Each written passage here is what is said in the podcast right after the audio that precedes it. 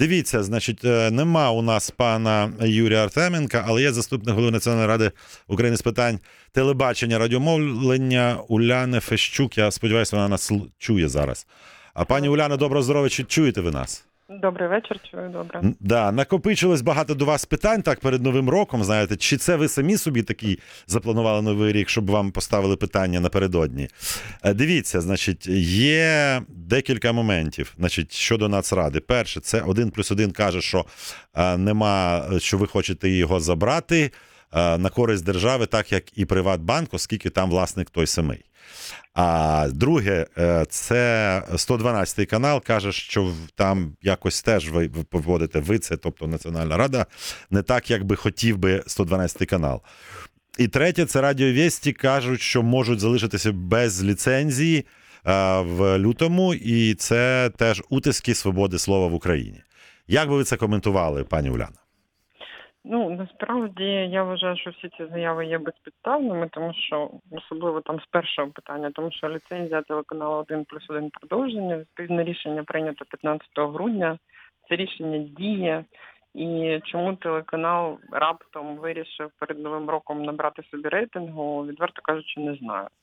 Тому що якщо говорити зі всіх юридичних норм, якими ми керувалися при прийнятті рішення, ми його прийняли, і насправді протягом 10 днів з моменту оплати ними ліцензійного збору ми повинні видати ліцензію. В принципі, цей час впливає аж 6 січня. Порушень жодних не бачу. І якщо говорити за статистику, то жоден ліцензіат, який продовжував ліцензію, в останній день дії ліцензії ніколи не отримав, тому що це технічні процедури, її треба надрукувати принаймні. Угу.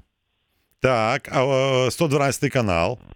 Що там? Що там? Які там у вас проблеми, чи там теж немає ніяких проблем? Е, 112 каналом насправді історія цікавіша і вона досить довга, тому що 112 канал самовільно переоформив свої програмні концепції е, і мовить не у відповідності до програмних концепцій, які вони отримували на конкурсі е, по своїм цифровим ліцензіям. Е, Не дивлячись на те, що вони мають одну супутникову ліцензію, 112 канал жодним чином не впускають в праві на мовлення. Тому їх заяви є ну, дійсно безпідставними. Вони регулярно звертаються за переоформленням програмних концепцій. Ми їх не переоформляємо в силу того, що е, регіональні е, канали, які отримали ліцензії на мовлення в регіонах, повинні мовити все-таки у відповідності до програмних концепцій, враховуючи інтереси місцевих е, слухачів, глядачів. Перепрошую. За, чекайте, чекайте, я зараз для громади перекладу ваші слова з юридичного на, на такий більш зрозумілий. Тобто, а 112 канал взяв е, якби в субаренду, чи як це, да, хвилі чи, чи частоти на місцях. А в ці частоти були да- дадені, як каза- сказали би, для того, щоб мовити не так, як записано в статутних документах каналу 112. І відповідно виникає не, не, не, ну, не, невідповідність. Ну, давайте ще трошки спробую пояснити більш простіше Угу, угу, так. угу. А, 112 канал має супутникову ліцензію, відповідності до якого він має право здійснювати мовлення на території всієї України. Будь-хто, хто має е, тарілку, яку приймає супутник, або кабельного оператора, який купує цей канал, вони здійснюють мовлення. Також вони придбали колись е, п'ять регіональних компаній, які здійснюють цифрове мовлення. І от на цих цифрових цифрове мовлення ці компанії виграли конкурс на цифрове мовлення через те, що вони взяли на себе зобов'язання е, розміщувати програми регіонального значення. Угу, угу, Е, А замість цього розміщують а замість канал цього е, програми 112. Просто запустили канал 112 по всіх і цих компаніях також. Тому ми не переформуємо ці ліцензії, просимо все таки повернутися в рамки програмної концепції, яка затверджена. Я зрозумів. Так, ну і тепер перейдемо до прекрасного радіо Вєсті. Там є якісь е, проблеми, чи у вас є такі, такі ж красиві пояснення, як і е, щодо попередніх двох засобів масової інформації? По радіо вісті ситуація наступна. Дійсно, вони подали заявку у відповідності норм чинного законодавства за е, 210-180 днів. Ми знаємо, подається така заявка, і вона повинна бути розглянута Національною радою. Ліцензія закінчується аж у лютому е, цього року, та ой, наступного року.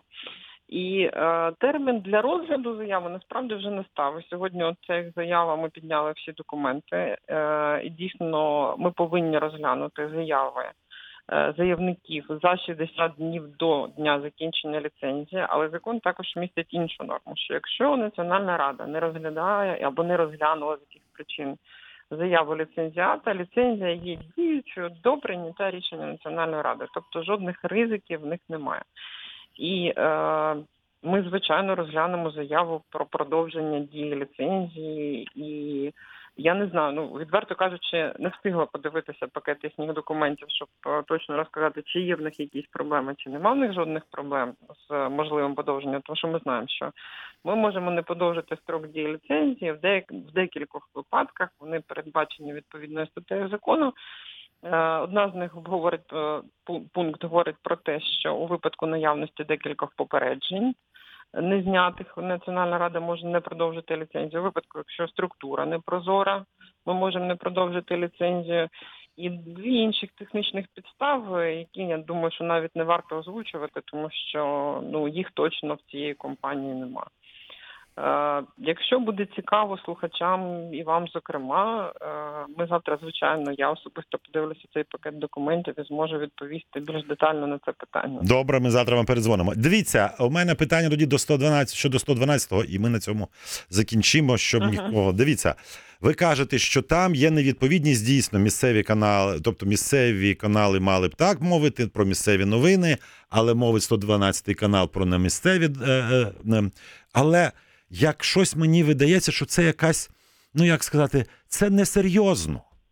Чому? Тому що ви що зробили опитування, а може глядачі, слухачі місцеві хочуть дивитися 112 канал, чи 113, чи 114 канал. Е, чому не можна просто попередити, сказати, чуваки, ви переробіть там документи, ми швиденько під, підпишемо і будете далі мовити. Просто це, як в Радянському Союзі, таке слово було запретительна логіка, да? тобто не дружня попередження, таке сказати, що пацани, там у вас щось не виходить, давайте ми допоможемо, щоб вийшло. А таке, а ми вас зараз, а ми тут ні, а ми тут вам, ми там зробимо вам е, пальчиком ай-яй-яй, ми там розумієте, да, про що я кажу? Тобто таке недружнє ставлення до медіа, мені здається. Ну, було дуже дружнє ставлення до медіа, тому що е, і попередження компанія насправді отримала, і ми просили поверну, повернутися в рамки програмної концепції, тому що все-таки Національна рада, коли видає ліцензію, вона аналізує інформаційний простір і робить висновки щодо того, е, чого не вистачає на конкретній території. Тому е, насправді в цьому випадку програмна концепція і конкурсні умови, які були запропоновані, вони якраз е, заповнювали пробіли. І ці компанії, які е, зараз е, всупереч умовам ліцензії е, мовлять 112 канал, ми знаємо, що радіочастотний ресурс є обмеженим. Е, і дуже багато місцевих каналів не виграли цю ліцензію, хоча перехід на цифрове мовлення недалеко, зовсім не за горами. І ми розуміємо, що це дуже сильно вплине на ринок саме місцевих телерадіоорганізацій, тому що якщо загальнонаціональні більш-менш забезпечені таким ресурсом і Мгм. були видані ліцензії, то регіональні канали якраз дуже сильно постраждали. Ми зрозуміли. перехід на цифрове. Дякую дуже. Уляна Фещук, е, заступник голови Національної ради України з питань телебачення і радіомовлення, нам тут розтлумачила, що відбувається. Дякую, пані Уляна. А зараз на радіовісті реклама.